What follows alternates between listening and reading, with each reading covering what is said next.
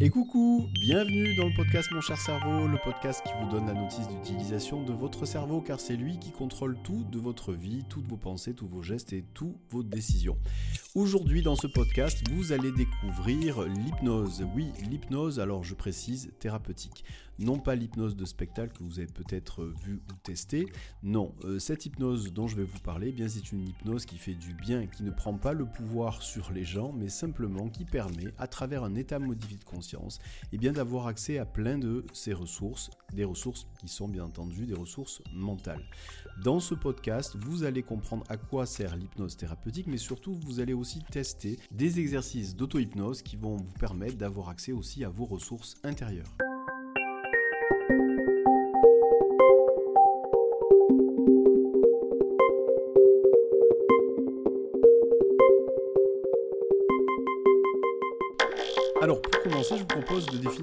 L'hypnose, puisque ce podcast s'intitule Mon cher cerveau. Vous doutez bien que l'hypnose est un rapport avec l'activité de votre cerveau, et c'est bien le cas. En fait, euh, un état d'hypnose, c'est un état dans lequel votre cerveau, votre activité cérébrale, eh bien, est plongé dans ce qu'on appelle un état modifié de conscience. Alors, c'est quoi un état modifié de conscience? C'est pas forcément un état dans lequel vous pouvez vous imaginer, pour certains d'ailleurs, qui pensent que euh, lorsqu'on est hypnotisé, eh bien, on se souvient plus de rien, on, on est comme si on dormait et on pouvait tout faire à la fois. Non, c'est pas du tout ça. Un état modifié de conscience, c'est un, état dans lequel on a conscience de ce qui se passe, mais dans une autre forme. Un exemple. Vous êtes euh, assis sur un banc et vous admirez un coucher de soleil. Et puis vous avez l'impression comme si vous étiez absorbé justement par ce coucher de soleil, par la vue que vous avez. Et en fait, vous sentez qu'il y a un rythme différent qui se met en place à l'intérieur de vous-même. Et bien ça, déjà, c'est un état modifié de conscience.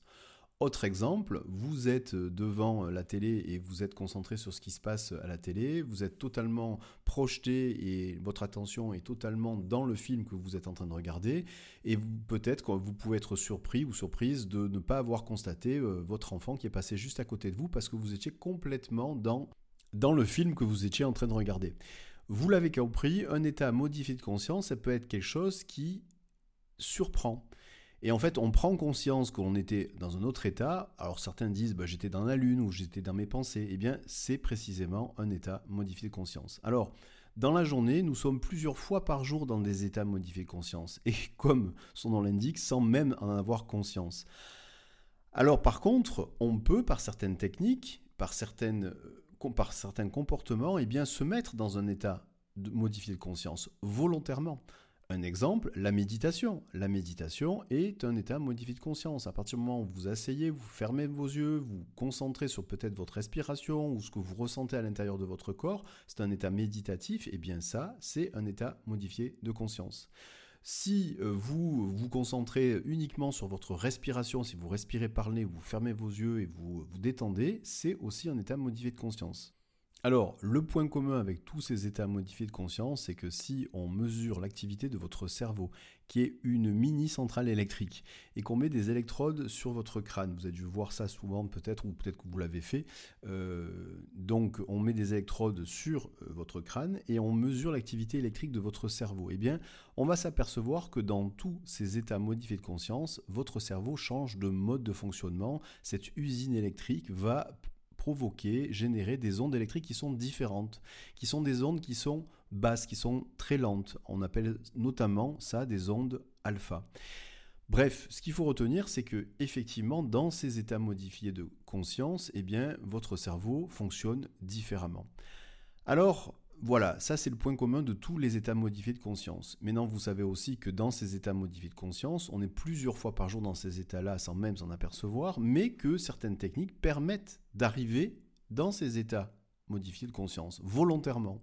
Donc, je vous ai cité par exemple la méditation, il peut y avoir la relaxation, simplement se concentrant euh, tout simplement sur sa respiration en fermant les yeux, en respirant par le nez ou par la bouche, ça marche aussi.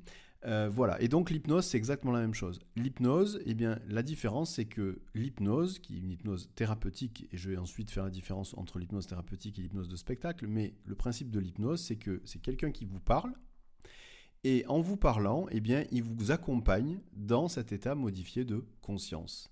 Et donc, le fait de vous parler, de vous amener dans cet état modifié de conscience, eh bien, ça, c'est une technique qui s'appelle une induction, c'est-à-dire qui permet d'amener la personne qui écoute l'hypnothérapeute et qui va donc justement aller dans cet état modifié de conscience. La différence avec l'auto-hypnose, eh bien, l'auto-hypnose, comme son nom l'indique, vous faites ça tout seul. Vous vous donnez vous-même des consignes. Alors vous n'êtes même pas des fois obligé de parler, hein, simplement en pensant, en fermant les yeux. Et avec les consignes que vous avez en tête, eh bien vous allez vous mettre vous-même dans un état modifié de conscience. Finalement, on peut dire que l'auto-hypnose, d'une façon ou d'une autre, elle est très proche aussi d'une activité méditative.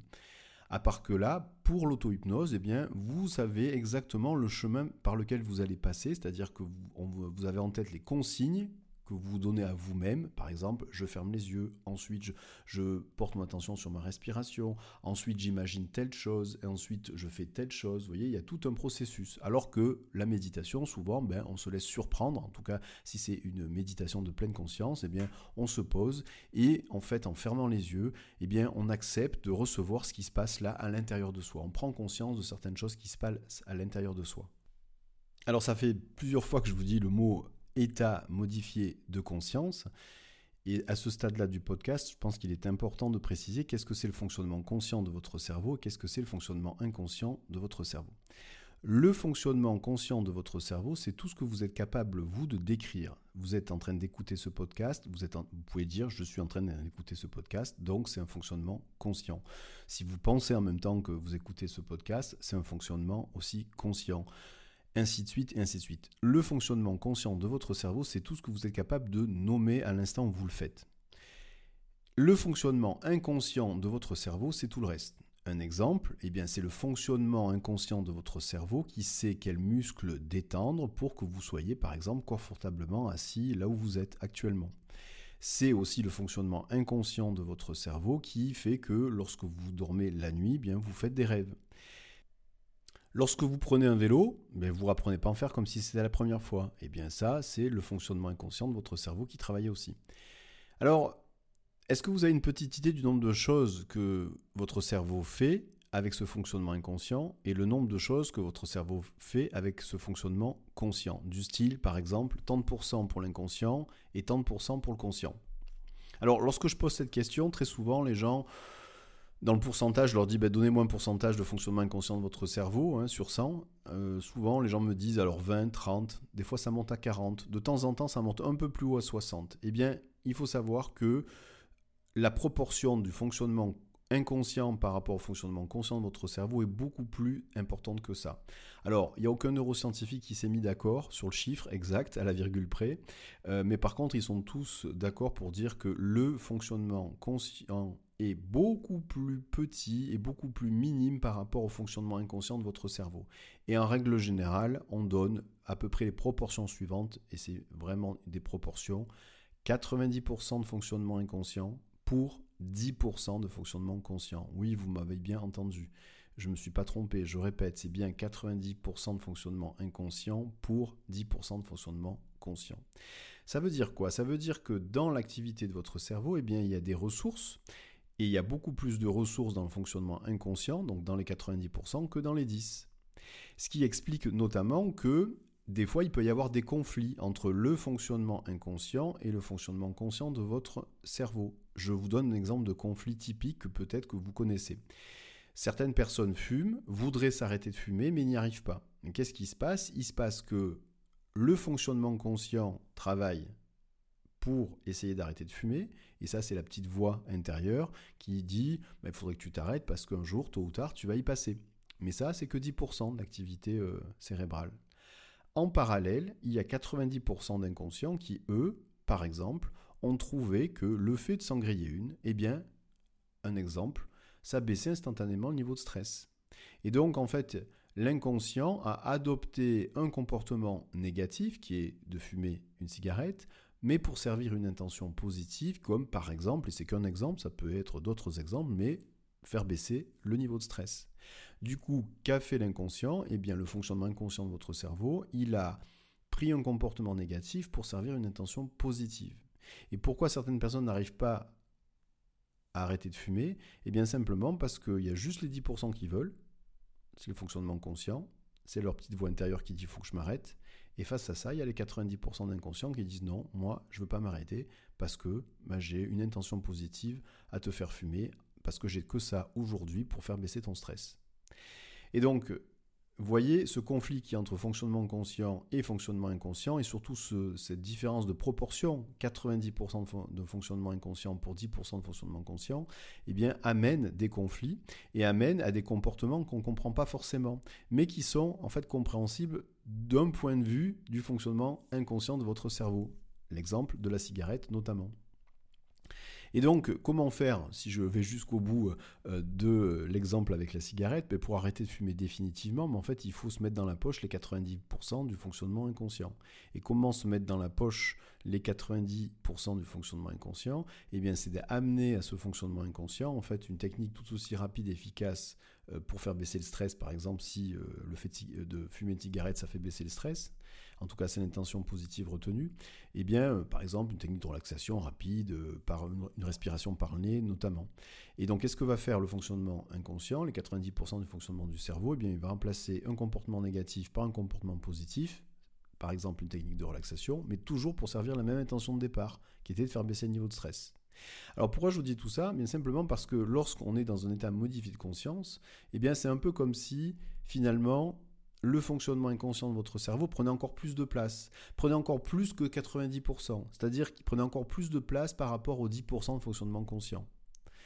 Donc, lorsque vous êtes dans un état de méditation, lorsque, par exemple, vous contemplez un coucher de soleil, lorsque vous êtes dans un état de relâchement, de relaxation, que vous fermez les yeux, lorsque vous êtes même dans un état de relâchement, de relaxation, vous fermez les yeux et que vous visualisez ce qui se passe, ou le futur, ou visualisez euh, quelque chose que vous voudriez faire, lorsque euh, vous êtes aussi euh, dans un état d'auto-hypnose où vous fermez les yeux, vous dites moi d'abord je fais ça, ensuite je pense à ça, eh bien tout ça ce sont des états modifiés de conscience et donc dans lesquels eh bien, le fonctionnement inconscient prend encore plus de place que le fonctionnement inconscient, c'est-à-dire qu'il est supérieur à 90%. Et donc ce fonctionnement conscient, lui, devient tout petit, petit, petit. Alors l'avantage de ça, c'est quoi?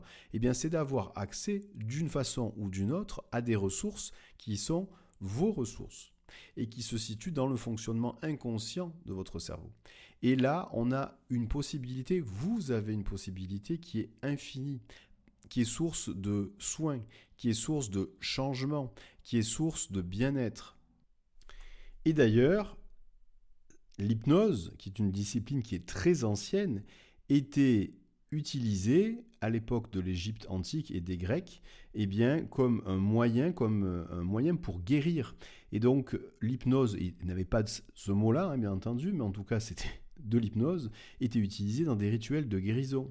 Alors aujourd'hui, eh bien, on sait, et il y a eu euh, des milliers d'études, de, milliers de publications scientifiques qui ont été réalisées justement pour prouver que l'hypnose, cet état modifié de conscience, avait en fait des avantages thérapeutiques. On est aujourd'hui, euh, à l'heure où j'enregistre ce podcast, à plus de 14 000 publications scientifiques sur le sujet. Et en fait, l'hypnose, progressivement, s'est invitée notamment dans les hôpitaux. Vous avez peut-être pu voir que certaines opérations peuvent se faire sous anesthésie avec euh, de l'hypnose, mais aussi que l'hypnose sert aussi à faire baisser euh, la perception de la douleur, donc euh, effectivement très utile dans les hôpitaux, mais aussi que l'hypnose est utilisée parfois en psychothérapie, notamment pour gérer des traumatismes. Et l'hypnose s'invite aussi euh, en entreprise pour euh, gérer le stress, euh, gérer des problèmes liés à la manipulation, mais elle s'invite aussi dans le sport. Notamment, moi, je travaille beaucoup avec certains sportifs de haut niveau, dont certains footballeurs de l'équipe de France, et on travaille beaucoup sur des processus d'hypnose toujours de l'hypnose thérapeutique pour cette fois-ci améliorer la performance. Parce qu'encore une fois, l'objectif à travers cet état hypnotique et donc cet état modifié de conscience est d'avoir accès à ces ressources, ces ressources inconscientes qui représentent 90% du fonctionnement de votre cerveau. Alors voilà, vous savez maintenant ce qu'est l'hypnose, vous savez ce qu'est l'auto-hypnose. Le problème de l'hypnose, c'est son nom. voilà, tout simplement. Parce que souvent, quand on donne le mot hypnose, dans le, on va dire l'inconscient collectif, pour la plupart d'entre nous, eh bien, on s'imagine tout de suite euh, et on voit très rapidement les spectacles, les, spectacles d'hypnose. Alors, l'hypnose de spectacle, ce n'est que 0,0001% des activités de l'hypnose de façon très générale, mais c'est ce qu'on voit le plus. Et ce qui ne correspond pas du tout à la finalité de l'hypnose euh, thérapeutique, puisque vous avez compris que l'hypnose thérapeutique eh bien, est apportée par un thérapeute, mais que ce thérapeute-là va donner énormément de ressources et va permettre au patient de découvrir ses ressources intérieures grâce à cet état hypnotique et que c'est le patient qui va faire le travail. C'est le patient qui va euh, se décider sur euh, le processus qu'il va mettre en place. Il y a une très grande liberté qui est en fait donné au patient. Il n'y a aucune relation de soumission, ce qui n'est pas le cas pour l'hypnose de spectacle.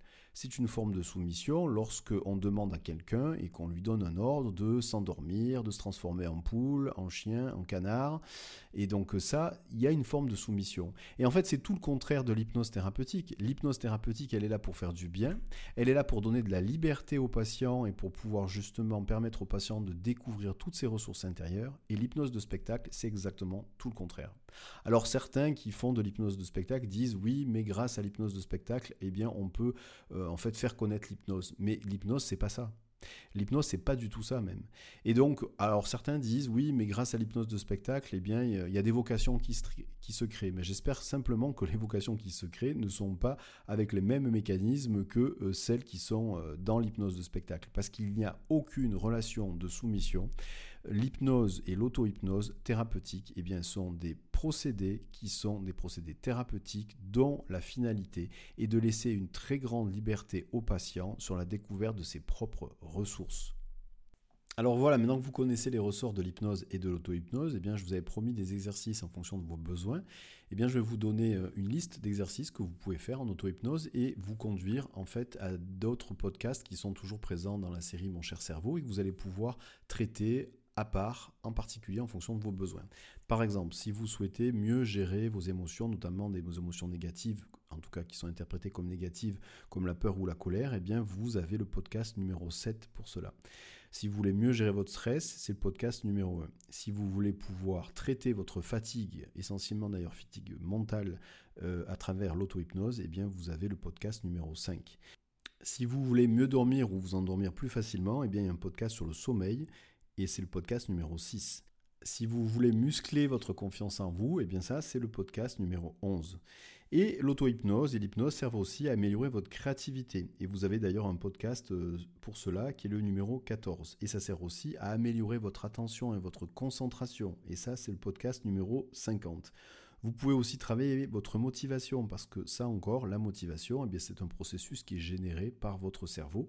Et donc, par des processus d'hypnose ou d'auto-hypnose, vous pouvez booster votre motivation. Encore faut-il savoir comment fonctionne votre cerveau vis-à-vis -vis de la motivation. Et ça, c'est le podcast numéro 4.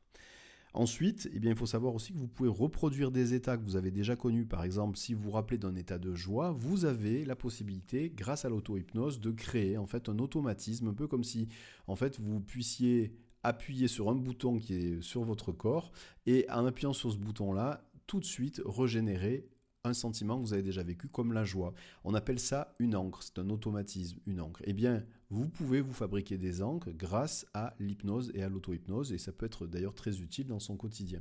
Et ça, bien, c'est le podcast numéro 49. Voilà, vous avez à peu près tout ce que je peux vous proposer dans ces euh, épisodes, mon cher cerveau, sur l'hypnose et l'auto-hypnose. À vous d'essayer en fonction de vos besoins, de faire un essai. Vous allez comprendre justement tout de suite en rentrant dans le podcast qui vous convient, et eh bien que vous allez comprendre qu'il y a un cheminement, un cheminement d'un état modifié de conscience dans lequel vous allez vous rappeler de tout, mais dans un état différent qui vous permet d'accéder à vos ressources, qui sont vos ressources intérieures. C'est parce que c'est grâce à ces ressources intérieures que vous allez justement changer. Tout est à l'intérieur de vous, le tout c'est de trouver le chemin pour y accéder, et un des chemins pour y accéder, c'est notamment l'hypnose ou l'auto-hypnose.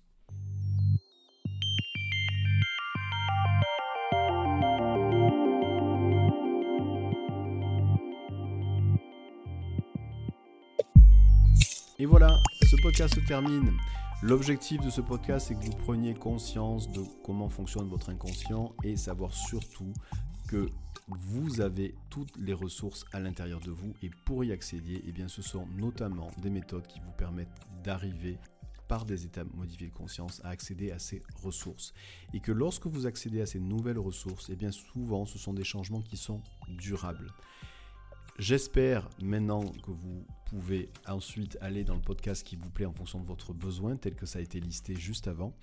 Si vous avez aimé ce podcast, eh n'hésitez pas à le noter sur la plateforme sur laquelle vous l'écoutez, ça va permettre de le diffuser plus largement. Puis aussi, n'hésitez pas à le partager si vous considérez qu'autour de vous, il y a certaines personnes qui en ont besoin. Dans tous les cas, je vous dis à très bientôt.